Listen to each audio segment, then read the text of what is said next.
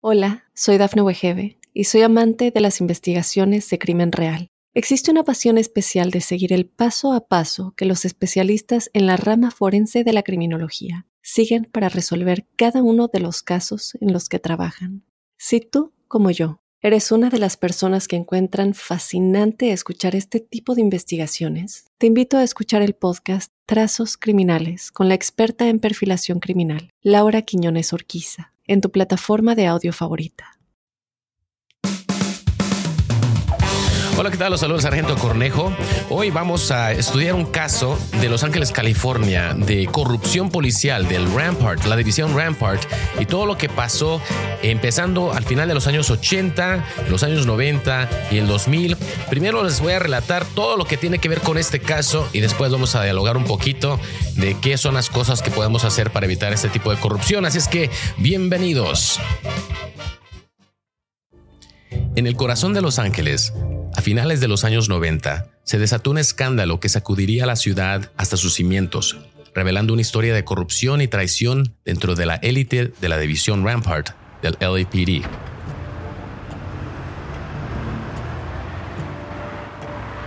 En un día aparentemente común de noviembre de 1997, Los Ángeles, California sería el escenario de un crimen que revelaría la profundidad de la corrupción dentro de su propia fuerza policial.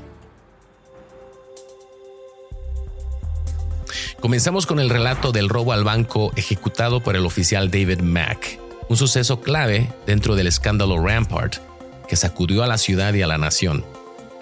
La historia comienza con el audaz robo de 722 mil dólares de una sucursal del Bank of America en Los Ángeles. Lo que al principio parecía ser un robo común, pronto tomaría un giro inesperado, cuando las investigaciones llevaron a una figura insólita. El oficial de LAPD David Mack. El robo, meticulosamente planeado y ejecutado, fue un acto de traición que dejó atónita a la comunidad y a sus compañeros de la fuerza. Después de un mes de investigación, Earlyn Romero, asistente del gerente del banco y novia de Mack, confesó su participación en el crimen e implicó a Mack como el cerebro detrás del robo. Esta revelación no solo desató un escándalo por el involucramiento de un oficial de policía en un crimen tan grave, sino que también abrió la puerta a un examen más profundo de la corrupción dentro de la división Rampart del LAPD. Mac fue condenado a 14 años y 3 meses en prisión federal, pero el dinero robado nunca fue recuperado. Mientras estaba en prisión, se jactó ante otros reclusos de que se convertiría en millonario al momento de su liberación. Su arresto y condena fueron un golpe impactante para el LAPD, revelando que incluso aquellos encargados de hacer cumplir la ley podían caer en la corrupción más profunda. Pero el caso de David Mack no fue un incidente aislado, sino una pieza dentro de un rompecabezas mucho más grande de corrupción policial que se estaba descubriendo en la división de Rampart. Su historia es un recordatorio sobrio de cómo el poder y la oportunidad pueden corromper y cómo los actos de unos pocos pueden manchar la reputación de muchos.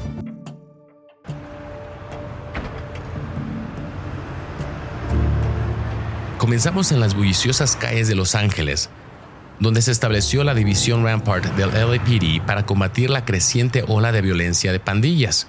La división albergada a la unidad CRASH, que significa Community Resources Against Street Hoodlums un grupo élite de oficiales encargados de derribar a los miembros de pandillas más peligrosos. Inicialmente aclamados como héroes, estos oficiales se convirtieron en los villanos de una historia de corrupción que conmocionaría a la nación. La unidad Crash de la Policía de Los Ángeles fue creada para combatir la creciente violencia de las pandillas, especialmente en respuesta al dramático aumento en violencia en la década de 1980 debido al comercio de drogas y la introducción de cocaína crack. Una de las iniciativas clave de Crash fue la Operación Hammer, que comenzó en 1987. Esta operación fue una respuesta del entonces jefe de policía Daryl Gates a la violencia de pandillas en el sur centro de Los Ángeles y tuvo como objetivo arrestar a miembros de pandillas sospechosos. En su punto más alto, en abril de 1988, 1.453 personas fueron arrestadas por mil oficiales de policía en un solo fin de semana.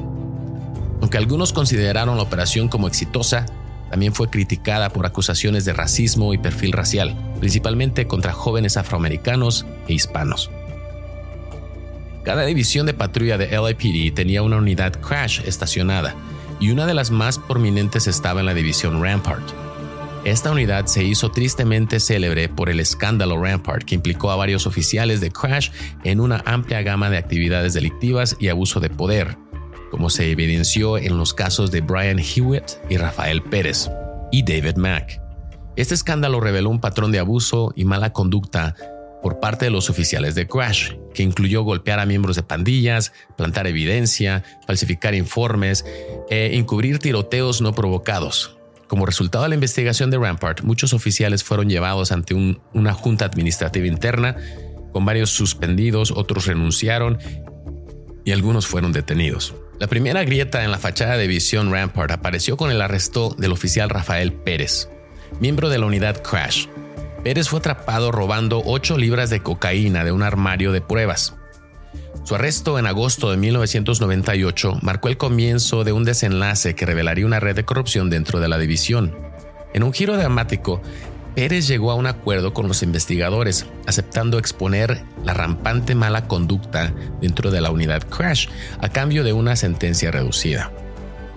El testimonio de Pérez pintó un cuadro escalofriante de las actividades de la unidad Crash. Los oficiales, afirmó, se habían convertido en algo similar a los miembros de las pandillas que se suponía debían aprender. Participaron en golpizas, tiroteos no provocados y en la implantación de pruebas. Drogas y dinero fueron robados, los sospechosos fueron incriminados y la línea entre la aplicación de la ley y la criminalidad se desdibujó.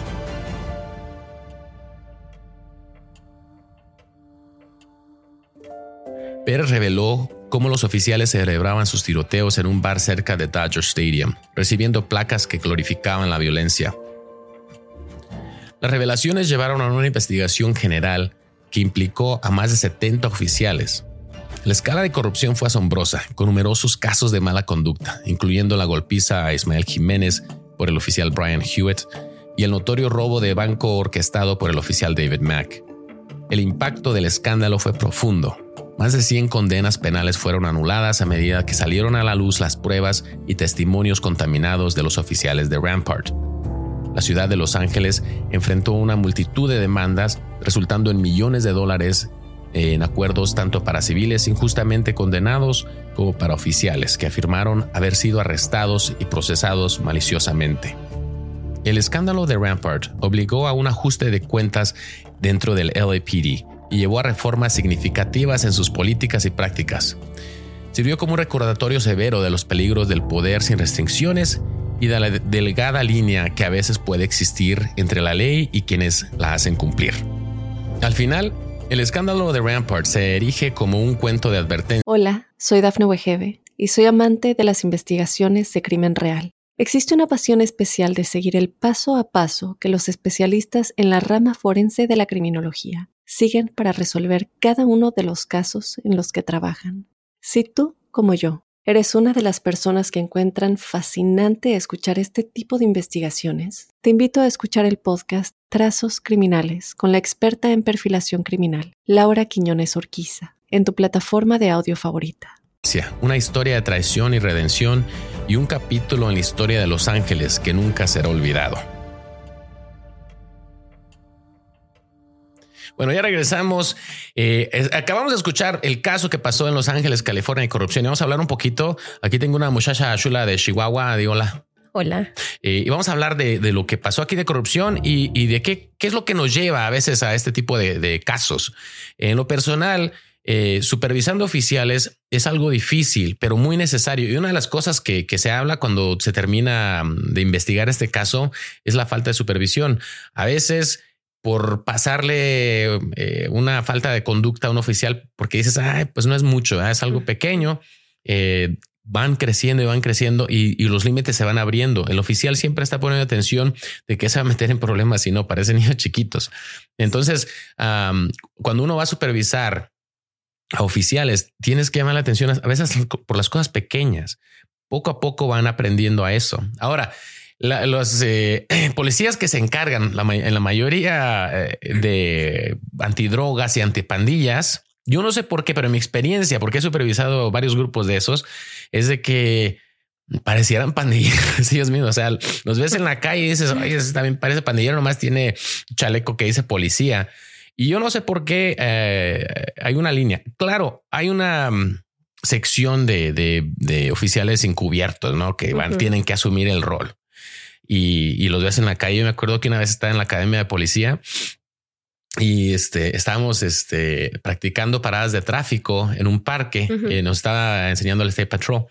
Y cuando estábamos haciendo eh, las paradas, llegó un carro que traía unas placas vencidas de otro estado. Ahí donde estamos, está, todo cerrado porque estamos los policías, no, estamos en la academia y están eh, practicando cómo acercarse a un carro y cómo hacer una parada de tráfico, ¿no? Y cuando veo este carro, inmediatamente lo noté porque se mira así como un carro, así como que no. Sí. Ah, y se va todo, se baja un vato ahí todo mugroso, barbón, el pelo así, parecía un el típico, parecía un típico drogadicto, es lo que parecía, ¿no? Así mm. como que yo me quedé bien y se acercó y venía caminando hacia nosotros y así como que yo me puse hasta como que, pues, pues qué rollo, no vaya. Y llega y empieza a hablar con un oficial de los que estaba ahí entrenándonos y se saludan y yo así que, oye, pues que en qué andan metidos, ¿no? Y eh, resulta que era un oficial eh, que trabajaba en eso y era un oficial que normalmente trabajaba en, misiones encubiertas, pero, o sea, pasó porque dije, pues, qué raro, ¿no? Entonces, entiendo que en trabajar en ese aspecto, pues obviamente uno primero tienes que cubrir tu apariencia, y el pelo largo y la barba te ayuda, ¿no? Porque ya no te alcanza a distinguir. Te rasuras, ya ves, a mí me he visto rasurado y, cambia una persona completamente diferente. Entonces les ayuda para que no lo reconozcan después, ¿no? Me acuerdo que una vez tuvimos una, un caso donde se arrestó una persona que estuvo vendiendo drogas aquí por mucho tiempo. y cuando llega, perdón, ando un poco resfriado, ¿eh? no disculpa. Este, Tuvimos eh, un, caso y, a mí me toca estar en la entrevista de, te podemos decir, el líder, ¿no? De los que estaban ahí. Y él, yo no sé de qué están hablando, yo trabajo en construcción, yo no hago nada malo.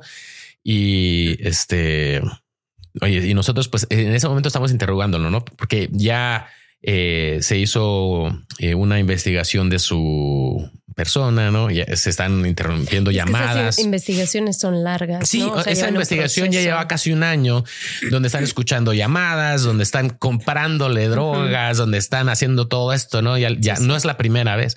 Y él no, yo no sé de qué, yo no sé de qué habla. Entonces, eh, esperando a que pudiera decir algo más, ¿no? uno de los oficiales que le había comprado es una mujer que trabaja para la DEA, una agente de la DEA una mujer americana. Entonces, este, dijimos, no, pues tráela. Entonces ella entra al cuarto, ¿no? Y le dice, hola, ¿cómo estás? ¿No? Le dice su nombre eh, y le dice, este, ¿te acuerdas de mí? No, no te acuerdas que me estuviste vendiendo, bla, bla, bla. Y no, no, pues quién sabe.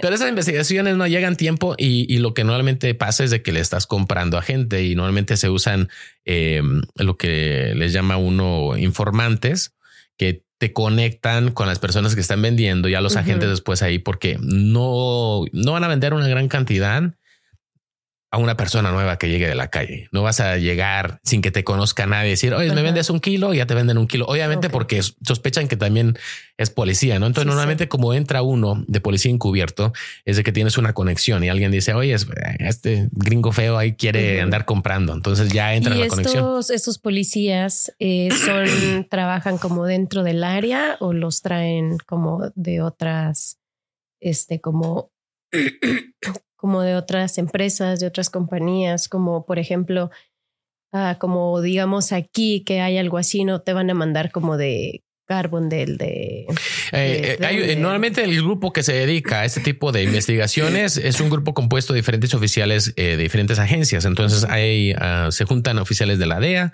o agentes de la DEA oficiales locales em, y normalmente también hay oficiales del ATF y eso, y eso es un conjunto, pero normalmente sí son oficiales locales uh, los que están haciendo el, tipo de investigaciones. Eh, entonces, pero en lo general no se han mantenido, ya, ya saben cuál es su target, ¿no? Entonces, si yo sé que es Pedro y yo sé que Pedro me conoce, es difícil. Ahora, yo ahora se me haría súper complicado hacer ese tipo de trabajo porque mucha gente me reconoce, ¿no? Ya no importa que tanta barba me ponga, pero por lo general, esos oficiales mantienen un perfil bajo, ah, pero son oficiales locales, o sea, no vienen de otra área. Sí, eh, recuerdo que conocimos a uno que anda así como todo tatuado y bueno, ya, eso de los tatuajes ya es que es más normal porque ya aceptan los tatuajes en los departamentos de policía. Pero, no parece un oficial. Sí. O sea, parece como pues persona. Sí, pues lo general uno se imagina al oficial así uniformado, bañado, si tiene barba que esté bien cortada, no siempre, debe ser los Sí, peinadito, así bien guapo, así como yo, así. y yo, lo recuerdo a él así como su apariencia no era, bueno, no era que estuviera sucio, ¿verdad? Era de que la, el cabello, Sí, un poco eh, desorganizado de vestir, sí. Este, sí, o sea, no, no parece un oficial. Sí, no parece oficial. Y, y bueno, ese es el punto, ¿no?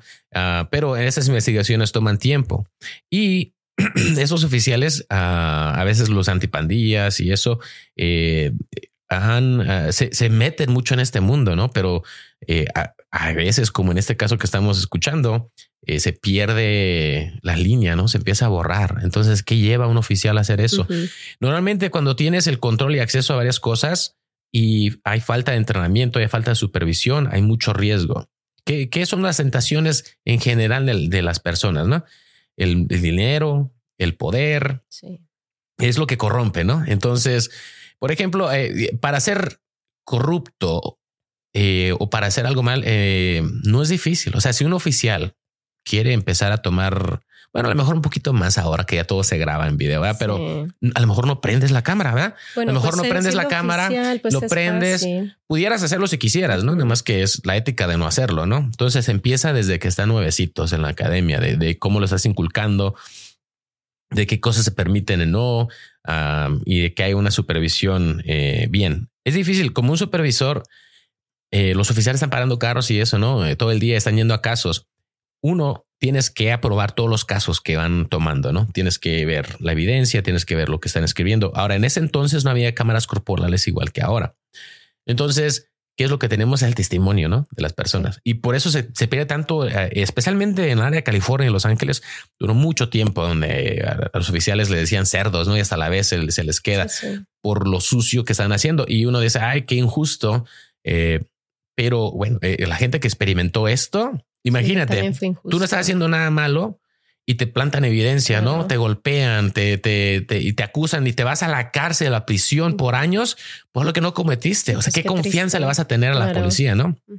Ahora, Los Ángeles tiene miles de oficiales y este grupo era de 70. 70 son muchos, pero a comparación a miles, pues es un sí, porcentaje es. pequeño. Uh, entonces, podía haber muchos oficiales que estaban tratando de hacer bien su trabajo, pero estos pues le van a quitar la credibilidad en todo el país. Vemos el caso de George Floyd, eh, que un oficial al usar la fuerza este pierde la vida y uh -huh. se queman las ciudades, ¿no? Sí, sí. Pero la razón que se queman las ciudades, en mi parecer, es de porque en muchas comunidades, yo creo que hasta la vez de vez en cuando eh, pasa o ya con ese historial se queda, ¿no? Que alguien que vivió con esto ya le cuenta a sus hijos, ya perdió la confianza, ¿no? Y los hijos sí. le cuentan a sus hijos y ya, ya no sabes ni por qué, pero sabes que no puedes confiar en la policía, ¿no? Eh, porque dices son racistas o son, y si ha pasado. Entonces, uh, como vemos en este caso, el robo, o sea, de, de, casi un millón de dólares y esto en 1997 uh -huh. valía, ahora un millón de dólares ya te alcanza como para comprar un Nintendo, sí, yo creo. Ya no, te, ya no te sirve de mucho. Pero en ese entonces era todavía bastante. bastante.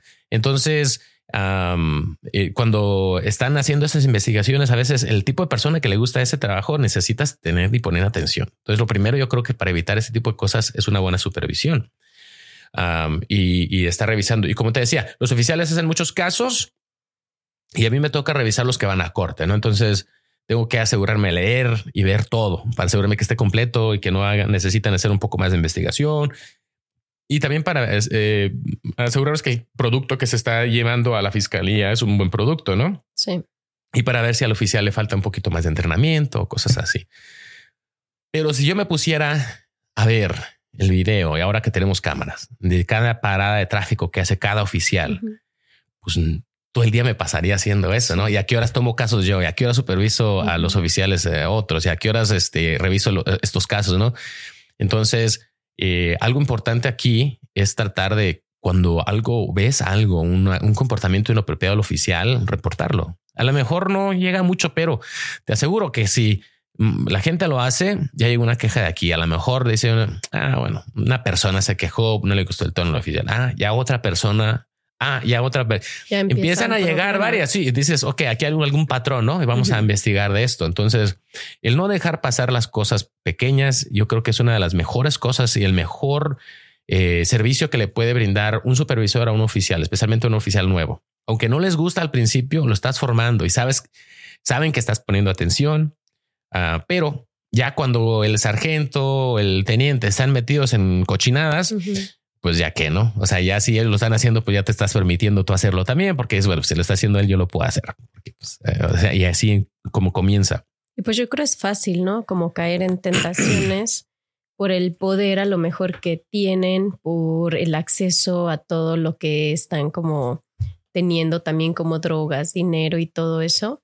Entonces a lo mejor pues es fácil, ¿no? Como ya sea como, ah, pues llegó tanto, pero voy aquí a agarrar tanto y de a poquito a poquito pues se llega el momento que, que ya no tienes control y quieres más y quieres más y a lo mejor se empiezan a involucrar más, más eh, oficiales. Aquí pues es un departamento pequeño, ¿no?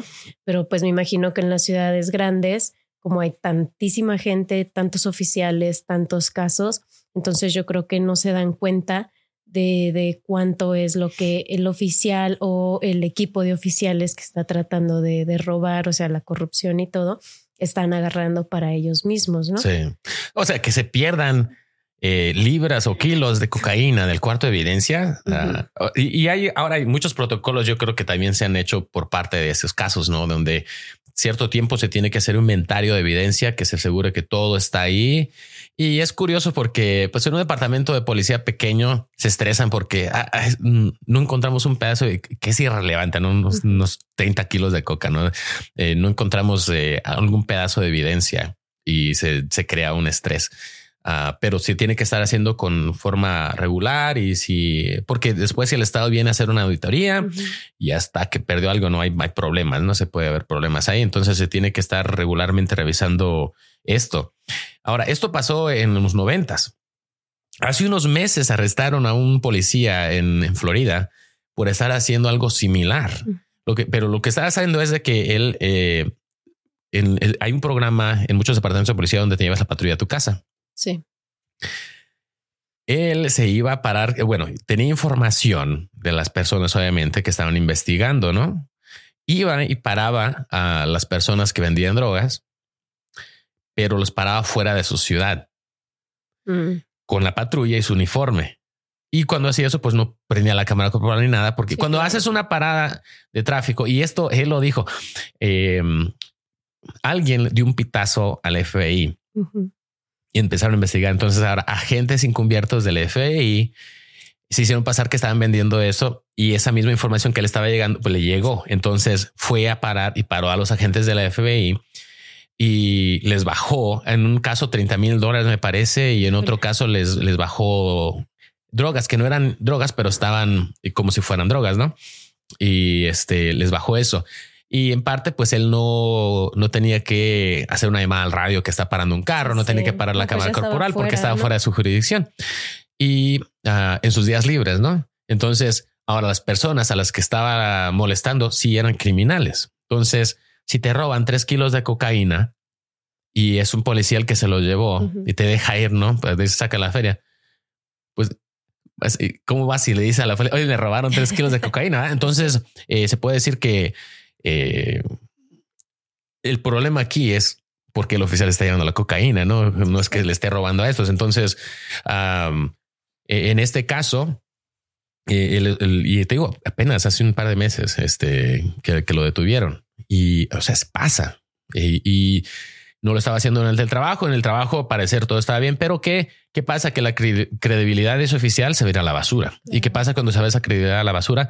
casos que sí son verdaderamente importantes también se van a la basura cuando tiene más que ver con el testimonio del oficial, ¿no?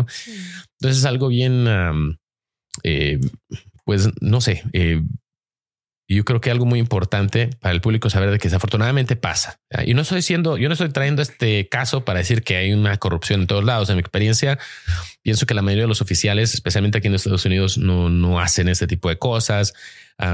especialmente como hablamos de, otros países donde la mordida, no que es cosas detrás te paran y ya, ya está, te tienen que bajar dinero. No, pero cuando pasan son graves ah, y es importante pues eh, poner atención y saber que están pasando estas cosas para, pues, para poder evitarlos.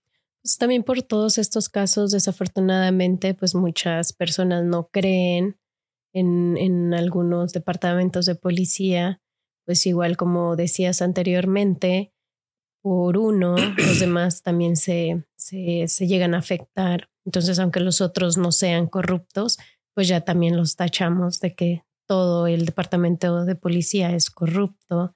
Entonces ya cuando tienes algún caso, lo que sea, pues ya no tienes la confianza de, de, ir y decir, ok, pues me van a ayudar. O sea, ya tienes la desconfianza de que no sabes qué es lo que va a pasar. Sí, yo creo que generalmente cuando pasan estos casos donde un oficial comete un error y luego empiezan los motines y todo ese tipo de cosas, ¿no? muchos de los oficiales dicen es que están exagerando, o sea, del racismo y de esto y del otro. Pero como decía hace rato, yo creo que parte del problema es la historia que ha tenido esa comunidad. Y es fácil decir, a, veces uno vive en una comunidad pequeña. Yo, en lo personal, he experimentado racismo de personas, ¿no? Y yo creo que otras personas todavía más. Yo tan siquiera hablo inglés ¿no? y, me puedo comunicar mejor. A veces te ven feo porque no te puedes comunicar bien o ese tipo de cosas. Entonces, cuando las personas, esa comunidad ya se ha sentido oprimida, eh, pueden relatarse. ¿Por qué? Digamos, eres una persona de color y estás eh, viviendo en una de estas ciudades y, has experimentado como un oficial te ha tratado mal y piensas que es por tu color, ¿no? Entonces, y has escuchado a tus vecinos lo mismo.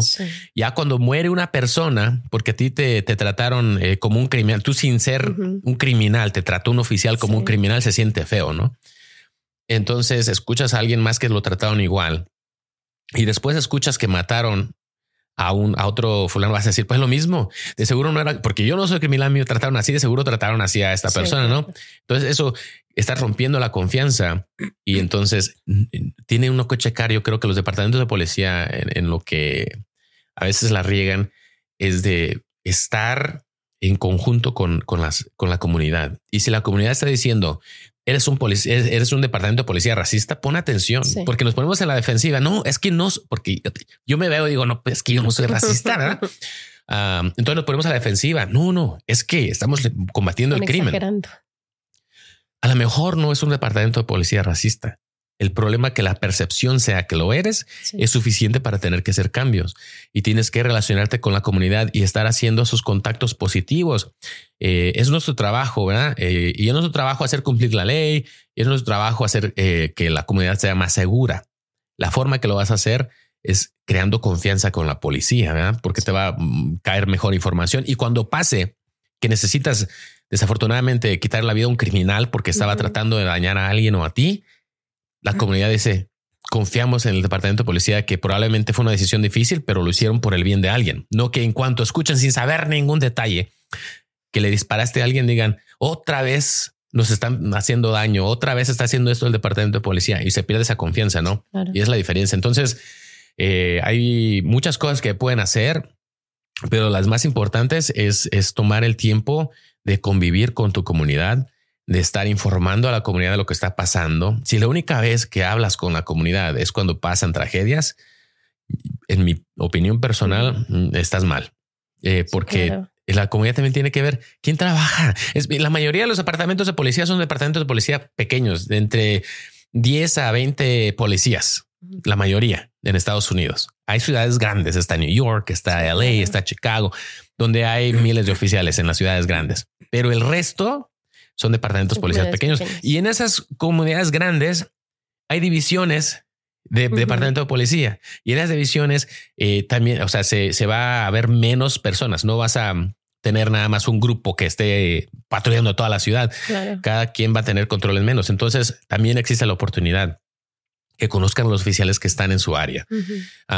y también hay, trabajo que hacer de parte de la, de la policía pero también de la comunidad, de, tomar el tiempo, ir a conocerlos, ¿no? Entonces, si se abre la policía y la comunidad también, empiezas a conocer de que quién sabe quién es ese oficial que se ve bien grosero y rudo allá, ¿no? Ah, mira, ese es Pedro, ¿eh? el oficial Pedro González, este, y así, ¿no? Yo sé que, eh, no sé, le encanta el fútbol, le encanta la cantada o se echa sus tequilas los martes en la tarde. no, y sí es padre cuando hay eventos y sales y los ves, pues los identificas y sabes que es esta persona, que es esta persona, que le gusta, incluso sabes hasta los días que está descansando, eh, pero es padre cuando se involucran con, con la comunidad, cuando hacen eventos y, y los niños se acercan. Eh, yo recuerdo anteriormente, igual como entre, que sería como entre los 2000 más o menos, que siempre era el temor de, ay, un policía, ¿no?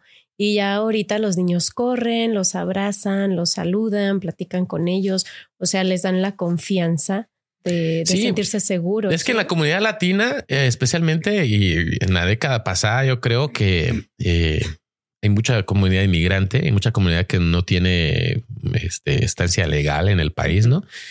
Y cuando pasa esto, pues tienen o tienden a, tener miedo porque significa te paraba un policía y te deportaban. O sea, algo sencillo como que te pasaste un alto y ya estás en tu rancho, ¿no? Cuando estás tratando de hacer una, una vida y la mayoría de la gente, pues la verdad no viene a hacer males, ¿no? Entonces, el tema de inmigración irrelevante somos, hay personas que están viviendo aquí, personas humanas, ¿no? Y entonces, ya que le dicen al, al, a la gente, ¿no? El temor que tienen. Sí. Porque ya le dicen a sus hijos, ¿no? Eh, aunque deberían siempre tus hijos ir amarrados y tener su cinturón de seguridad puesto, ¿no? Pero no, ay, póntelo porque viene el policía. Entonces le empiezan a inculcar como el policía un tipo de miedo, ¿no? Ándale. Y, uno como agencia de ley tienes que trabajar en romper esos miedos de que sí, o sea, la gente que está haciéndole daño, que es un porcentaje pequeño a la comunidad, eh, tiene que tenerle miedo a la policía. Estoy completamente de acuerdo. Que vean una patrulla y digan, ay, no manches, ya no va a robar ese banco. Ah, pero el resto de la comunidad debería de verte. Aparte de cuando estás manejando, todo el mundo a mí también me pasa. ¿va? Uno ahí, una vez iba en la patrulla y veo un este padrón al lado del 70 y casi doy el frenón. Digo, acá, yo vengo uniformado y en patrulla y venía hasta límite, pero a todos nos pasa, ¿no? Ese sí, porque dices, bueno, voy a checar porque no quiero una infracción. Pero en lo general, eh, que veas un policía y no. Y me ha tocado a veces eh, ir a áreas donde veo uno unos policías y no te da la confianza de ir y acercarte y decirle, hey, ni saludarlos, así como que eh, tienen su arma larga, están ahí bien serios entre ellos y dices, no, me arrimo y, no, o sea, como que no nos convertimos en, una cara amigable, se podría decir. Bueno, ahorita que volvemos, vamos a seguir con esto del caso de la corrupción y, hablando un poquito más de, del tema este de Los Ángeles, de algo reciente y, de formas que podemos este, hacer investigaciones nosotros en este tipo de, casos, pero al mismo tiempo no involucrarnos en la corrupción, se podría decir. Apúntame 36. Bueno, y estamos de vuelta. Eh, ¿Cómo se hace una investigación eh, criminal? ¿Cómo comienza una investigación contra una persona que se sospecha que está vendiendo drogas o que eh, está trabajando con pandillas? ¿Cómo se investiga esto? Vamos a hablar esto en el último segmento, así que estamos de vuelta. Hola, soy Dafne Wegebe y soy amante de las investigaciones de crimen real. Existe una pasión especial de seguir el paso a paso que los especialistas en la rama forense de la criminología siguen para resolver cada uno de los casos en los que trabajan. Si tú, como yo, eres una de las personas que encuentran fascinante escuchar este tipo de investigaciones, te invito a escuchar el podcast Trazos Criminales con la experta en perfilación criminal, Laura Quiñones Orquiza, en tu plataforma de audio favorita. ¿Te quedó alguna pregunta sobre el caso o algo de lo que estábamos hablando ahí? Antes de continuar, ¿no? podemos continuar. Bueno, ¿cómo, cómo se hace? El, primero, normalmente la mayoría de, de este casos de drogas comienza con paradas de tráfico, para uno a alguien y encuentran las drogas. y de ahí se van a la cárcel. Nuevamente es una persona eh, que está usando drogas o que está vendiendo pequeñas cantidades o no a menudeo. ¿Qué pasa? De que en cuanto caen ellos, eh, uno como policía vas y hablas con ellos y dices, oye, te vas a ir a la cárcel. ¿Te gustaría echarnos la mano? Nos echas la mano, te echamos la mano. Eh, para darnos información, ¿no? ¿Quién te está vendiendo la droga? Entonces empieza uno a ver este tipo de, de, cosas. Hay veces que se, lo que se hace es de que si pensamos que esta persona tiene una buena conexión y lo paramos, a veces no le damos ni la multa. Hacemos eh, un, tipo de que te vamos a dejar ir y están pendientes tus cargos mientras recibimos a ver si cooperas con nosotros o no. o de que ya tienen identificada a esta persona y se hace una parada y después eh, sabemos que de donde vienen, digamos, tenemos información que están vendiendo en una casa. Dicen, eh, los vecinos han llamado a quejarse de que entran y salen gente a cada rato, a todas las horas del día y de la noche, que llega la gente, se queda 5 o 10 minutos y se va.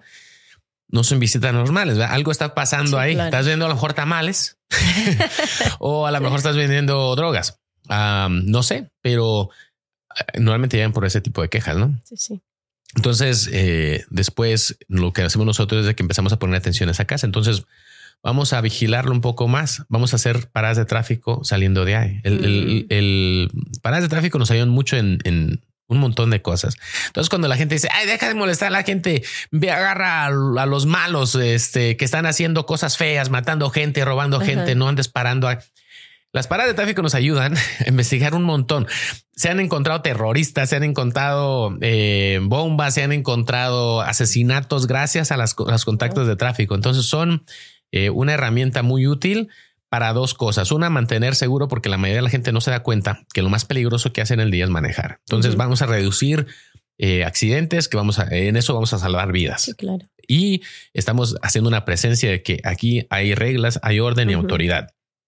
Y al mismo tiempo nos va a ayudar a resolver otras cosas. Entonces, cuando ya sabemos que, que está en una casa, está pasando esto, vamos a poner atención. Ok, Ah, a lo mejor vamos a poner a alguien que vigile ahí cuántos carros están entrando y saliendo. Después vamos a tratar de ver si podemos identificar las placas que están entrando y saliendo y ver si tenemos alguna investigación de esta gente.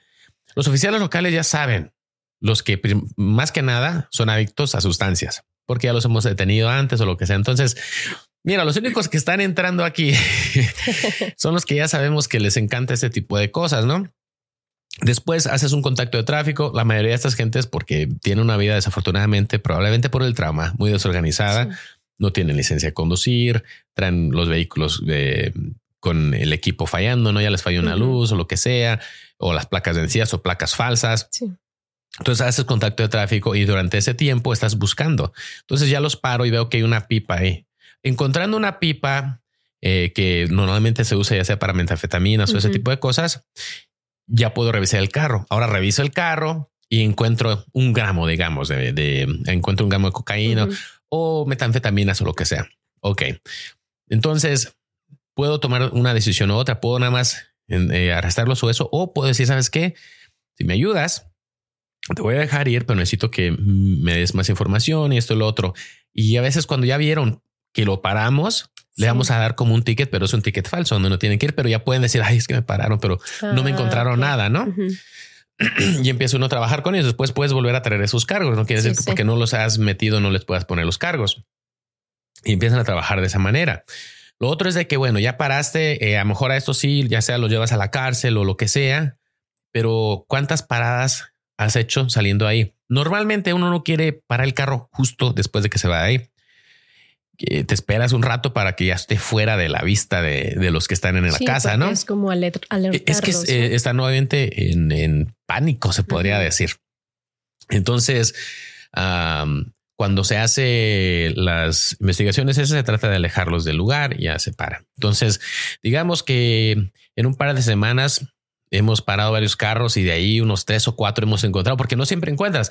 A veces lo tenemos cuando uno tienes una razón justificada legalmente para revisarlos. Siempre les puedes preguntar. No puedes nomás pararlos por parar. No, tienes que tener una lesión legal. Sí, entonces si están manejando bien y tienen todo su equipo bien, aunque quieras, pues no los puedes parar. ahora, cuando eh, los paras, aquí son muy útiles los caninos, los canine que le dicen, porque pueden oler el carro y si han estado fumándose su desmadre ahí, pues va a alertar, ¿no? Y alertando el canino, puede revisar el carro. Ahora, eh, puedes revisar el carro con usando un perro sin el permiso del, del este del conductor? ¿Sabes la respuesta? Pues me imagino que no. Sí. La respuesta es que sí. Eh, mientras no extiendas la duración del contacto de tráfico, puedes usar un perro. Entonces te paro, me das la información y a lo mejor está suspendido. No tienes ya, ya si tienes alguna otra cosa, pues ya me puedo tomar más tiempo, pero te paro el tiempo que estoy escribiendo y revisando la información. Puede un perro ah, revisar. Eso no lo sabía pero no puedo decir eh, un perro está a 45 minutos de aquí y te paré y ahora quiero que venga el perro y no vamos a esperar 45 minutos. No, eso ya sería ilegal, ah. al menos de que la persona consienta. Siempre también te puedo decir, ¿puedo revisar tu carro? Y me puedes decir que no, me puedes decir que sí. Pues si puedes, si dices que no, pues no puedo revisarlo. Estoy en mi derecho de decir que no, y tú no puedes tocarlo. Pero, ¿por qué si con un perro, aunque yo no te esté autorizando, por qué si lo puedes hacer? Eh, es buena pregunta. En, de hecho, se ha peleado en las cortes bastante esto, pero decidieron, especialmente en el distrito, en el circuito 10 que cubre Colorado, de que no tienes una expectativa de privacidad del aire que está alrededor de tu carro. Entonces el perro no se va a meter dentro del carro. El perro va a oler afuera del carro. Entonces no se considera que tengas privacidad del olor que está saliendo alrededor de tu carro.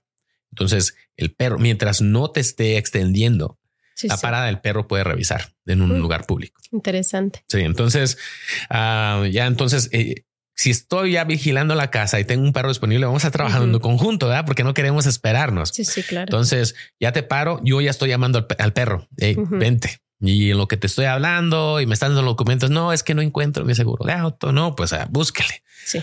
Durante ese tiempo vienen camino el perro, llega el perro, huele, el perro indica entonces vas a pedir varias cosas, porque normalmente cuando el perro eh, va a estar ahí, a veces vas a querer que se bajen los pasajeros, depende de cómo estén. Pero el chiste es que ya que indica el perro que hay algo en el este, ah, pues ahí más o menos, se va a, detener, se va a registrar y ya normalmente vas a encontrar algo. Entonces, en cuanto el perro diga, ok, sí hay algo raro aquí, tú ya tienes como el derecho de decirme. La autoridad. Sí, la autoridad de decirme, bájate y yo me tengo que bajar. Ya no tengo opción.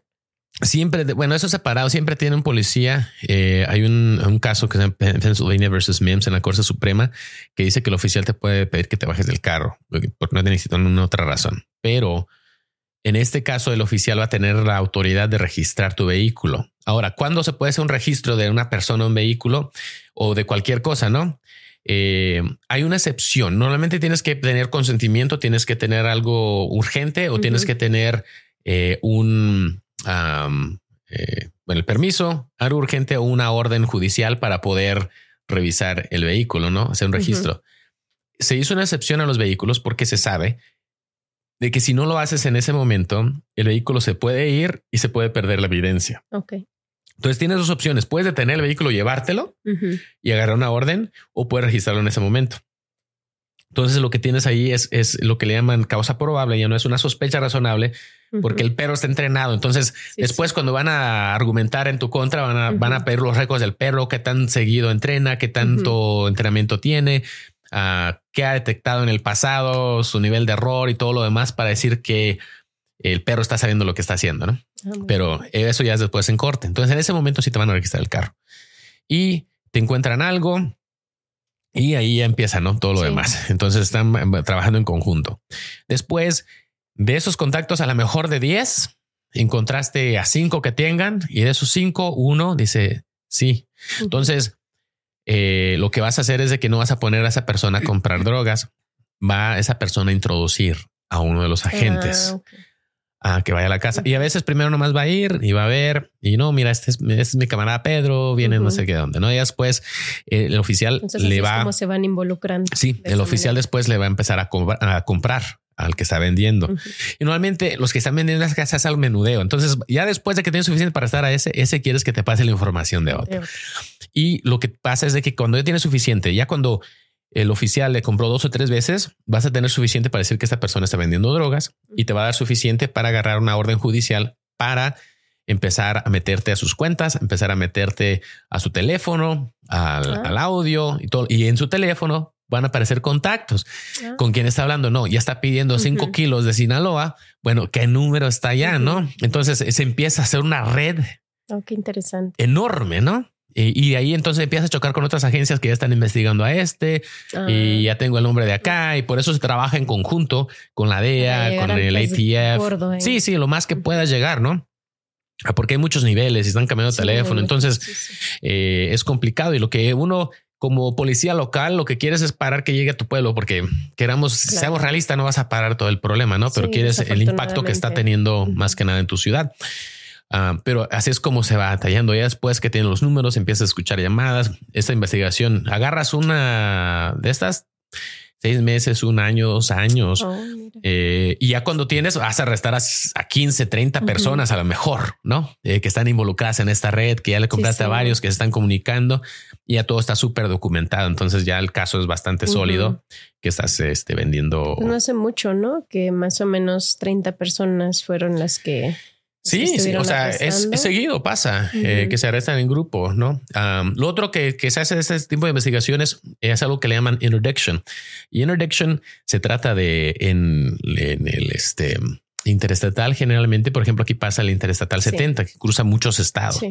La droga normalmente entra a México, se sube a California, de California se, va hasta Chicago y Nueva York. Entonces, cuando van manejando de este, de oeste a este, llevan drogas. Cuando vienen del oeste, perdón, del este al poniente, traen dinero.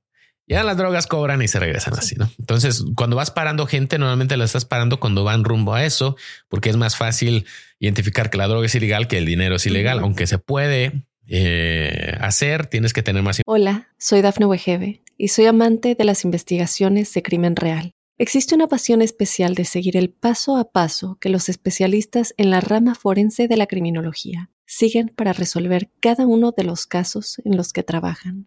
Si tú, como yo, eres una de las personas que encuentran fascinante escuchar este tipo de investigaciones, te invito a escuchar el podcast Trazos Criminales con la experta en perfilación criminal, Laura Quiñones Orquiza, en tu plataforma de audio favorita información. Lo otro que también se hace, entonces estás parando carros esperando encontrar. Lo otro que se hace es de que muchas veces ya hay información. Te digo, se abre esta red, no? Entonces, a, lo mejor un equipo que está trabajando en California sabe que un carro viene con carga de California y a veces viene de California acá, no? Y lo quieres agarrar en tránsito. Entonces, ya tienes un carro más o menos identificado. A veces tú ya tienen trackers para ponerle un tracker también necesitas una orden judicial para ver dónde, dónde va, ¿no? O a lo mejor por las comunicaciones saben, a lo mejor no conocen la persona que lo va a hacer, pero saben que viene una carga, ¿no? Entonces, tú cuando estás trabajando en este tipo de cosas, estás esperando este tipo de carros y los vas a tratar de parar por lo más mínimo.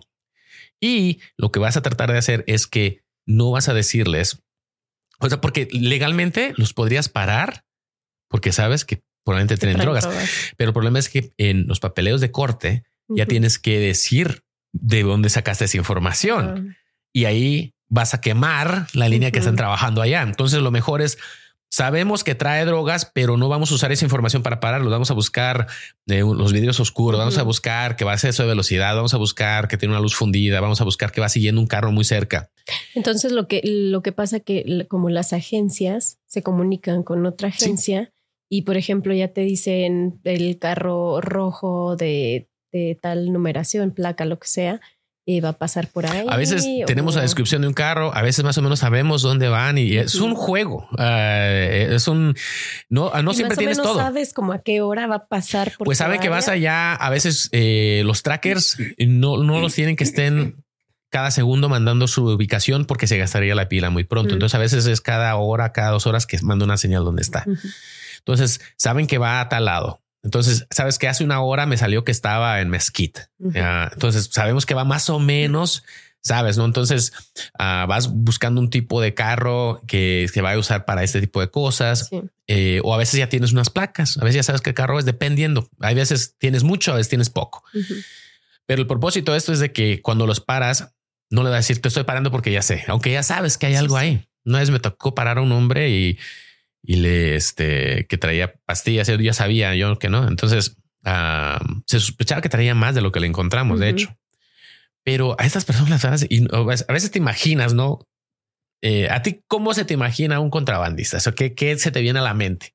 La verdad se me viene así como todo rudo, como como mal vestido, este, no sé. no sé, se me vienen así como muchas Cuando los paras y encuentras, dices, oye, este es un viejito que no, o sea, no, uno a veces se hace idea y ese es el problema, que uno a veces juzgas de diferentes cosas, ¿no? Y te haces la idea de que esto es y ya cuando los pares, esta persona está haciendo esto, ¿no? al final lo traía, lo bajé del carro y estás, te digo, estás sin darle información está así como que yo no lo puedo dejar ir porque sé que aquí hay algo, pero ¿cómo le hago legalmente? No, porque también no quiere romper la ley. Hablamos de la corrupción, no? Y la corrupción empieza cuando sabes que hay estas cosas y empiezas a empujar los botones de la constitución y que ya estás quebrantando los derechos de las personas para llegar a tu objetivo. Eso no está bien. Tienes que mantenerte bajo el margen de la ley y a veces al mantenerte bajo margen de la ley los tienes que dejar ir.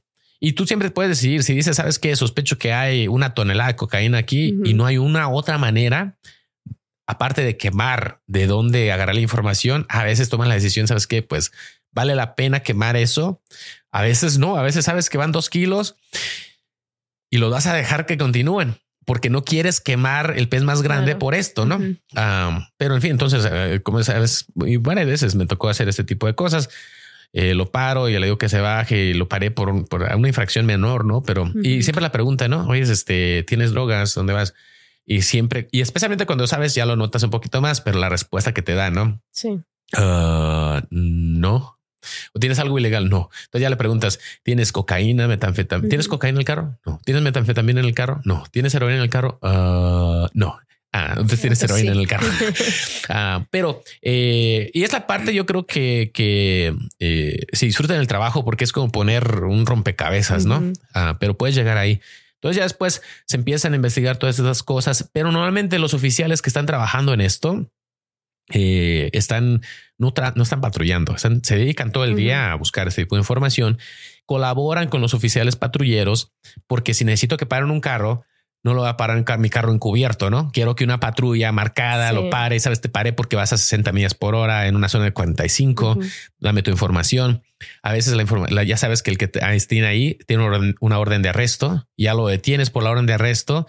Ah, y entonces a veces puedes entrar a revisar el carro, ¿no? Eh, y llamas un perro. Ya cuando los puedes arrestar, puedes detener el carro lo que sea suficiente. Ah, pero eh, te digo, estas cosas pueden tomar tiempo, pero siento que uno de los riesgos es de que no están bajo la misma supervisión, tienen una supervisión diferente, tienen horas irregulares, estos oficiales, ¿no?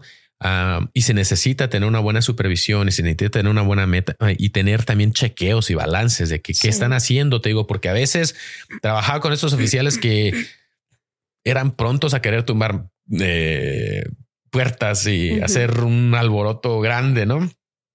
Cuando dices, mm, ok, es necesario. y dice, no, es que mira, este, bajo este caso y este caso y está, pero así como que, uy, apenitas cabe en lo que es el margen legal, ¿no? Así como que pues sí, sí es legal, pero mm, ¿es buena práctica o no? Y el problema es que lo hacen varias veces y no pasa nada. Entonces agarran confianza y después lo hacen y pasa una tragedia. Entonces ya se empieza a investigar todo el rollo y dicen, no, pues por la práctica que has tenido aquí, ha llegado a este, hasta este nivel el problema. Oye, regresando como a los carros que decías que, que, paran y todo eso, ¿verdad? O sea, pensándolo, si dices, bueno, pues yo pienso que buscan personas que, que no se les note, ¿no? Que andan metidos en esas cosas.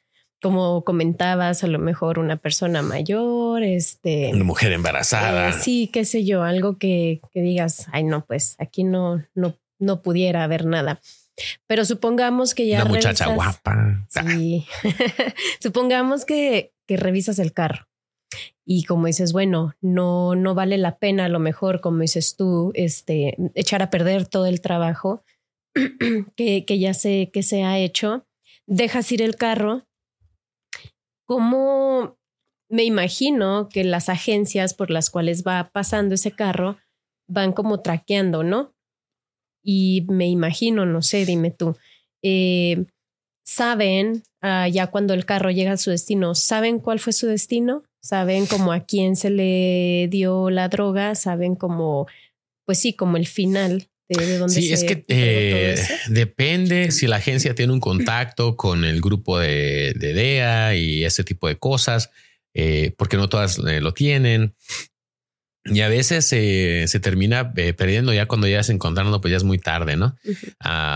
Eh, porque a, veces sabes más o menos, sabes, sé que va a Denver, pero no sé exactamente a dónde a Denver. Entonces, tarde o temprano se pierde ya que, ok, a lo mejor ya, ya vendieron el, dinero, ya entregaron la carga. Ya de qué te sirve pararlo, no? Porque no vas a encontrar nada. Entonces, y hay mucho de esto que está pasando todo el tiempo. Entonces, y a veces la información es, es buena, a veces la información es más o menos, a veces son de tracking, a veces es un pitazo, pero dice no, es que llevan 20 toneladas y termina que encuentras dos onzas nada más. Entonces, la información siempre está cambiando eh, y no siempre terminas agarrando a esta gente. O sea, y lo que sí pasa es de que tarde o temprano la gente que está en eso termina muerta o encarcelada. O sea, es tristemente. Este es el más grande, ahí está el Chapo ya encerrado, ¿no? O el que va empezando tarde. Algunos los agarran más pronto, otros terminan más tarde. Eh, ahora, eh, tengo una opinión diferente. Yo creo que que la forma de que estamos combatiendo esto, la verdad, no, no está teniendo impacto porque puedes agarrar una tonelada hoy y, ya pasaron otras seis en el rato que agarraste una, ¿no? Entonces sí, afectaste a unas personas, pero verdaderamente paraste la adicción, paraste el flujo, para, le subiste el precio a lo mejor poquito nada más al, ya que hay menos este, cantidades. Eh, y entonces pienso que eh, se ha tratado por décadas de combatir esto de las sustancias y lo único que ha creado es mucho encarcelamiento, eh, muchas muertes, especialmente en países de Latinoamérica, eh, por el control que tiene el cártel eh, y no se ha bajado el uso, al contrario, ha incrementado el uso de sustancias porque pienso que nos estamos yendo al síntoma de por qué la gente se está metiendo tanta cochinada. Y lo que queremos parar es la cochinada y no nos enfocamos en cómo parar el problema. ¿Cuál es el problema? En tu opinión, ¿cuál es el problema? El problema del consumo de las drogas. me quiero, quisiera yo pensar, bueno, si, si alguna persona que yo conozco conociera que usa drogas, me imagino que una a lo mejor por sus traumas, por sus vacíos y otra porque pues nomás me quiero sentir bien un rato, olvidarme los problemas.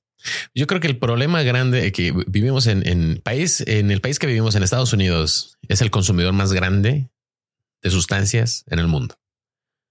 De aquí viven todos los cárteles y Europa también. Entonces, ¿qué hablamos de, los, los países desarrollados que les llamamos y los países de primer mundo? Lo que tienen es una fractura muy grande en sociedad, en familia.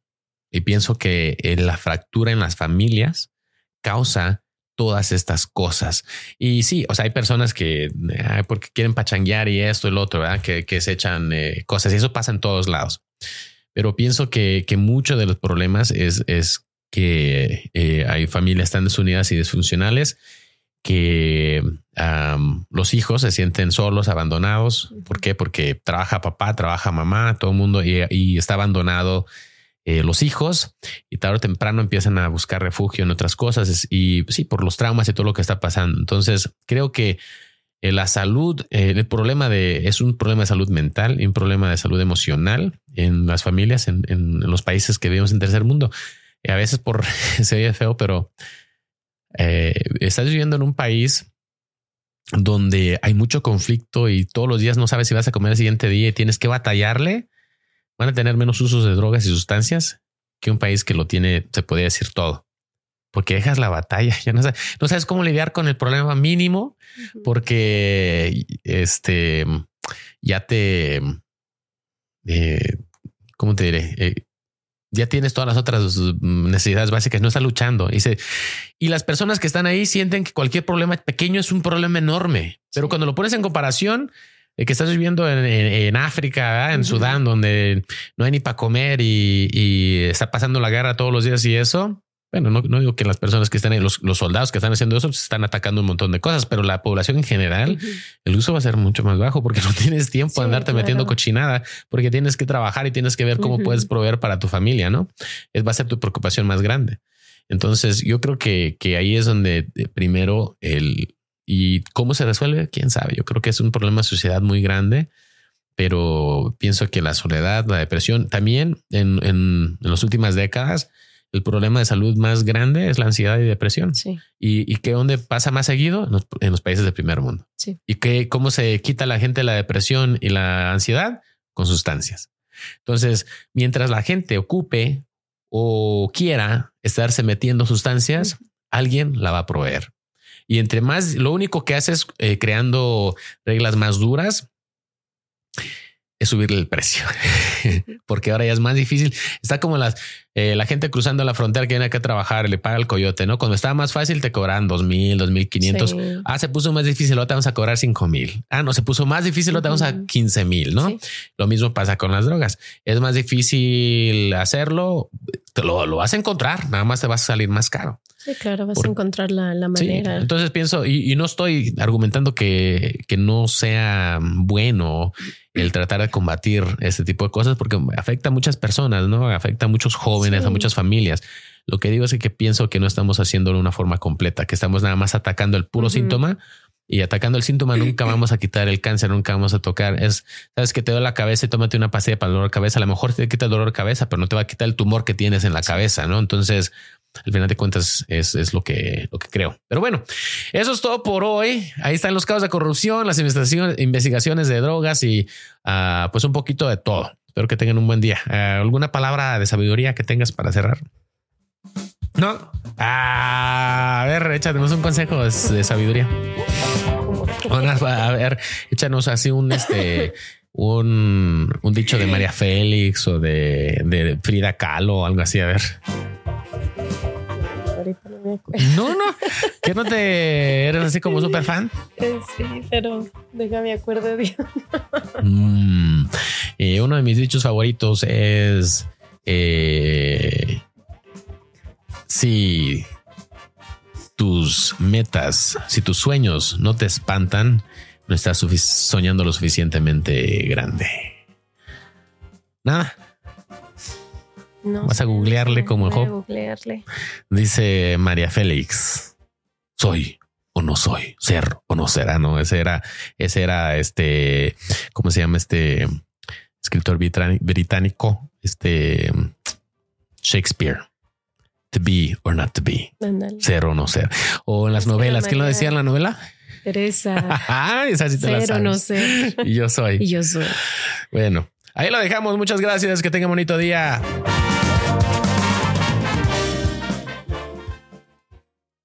Hola, soy Dafne Wegebe y soy amante de las investigaciones de crimen real. Existe una pasión especial de seguir el paso a paso que los especialistas en la rama forense de la criminología siguen para resolver cada uno de los casos en los que trabajan. Si tú, como yo, eres una de las personas que encuentran fascinante escuchar este tipo de investigaciones, te invito a escuchar el podcast Trazos Criminales con la experta en perfilación criminal, Laura Quiñones Orquiza, en tu plataforma de audio favorita.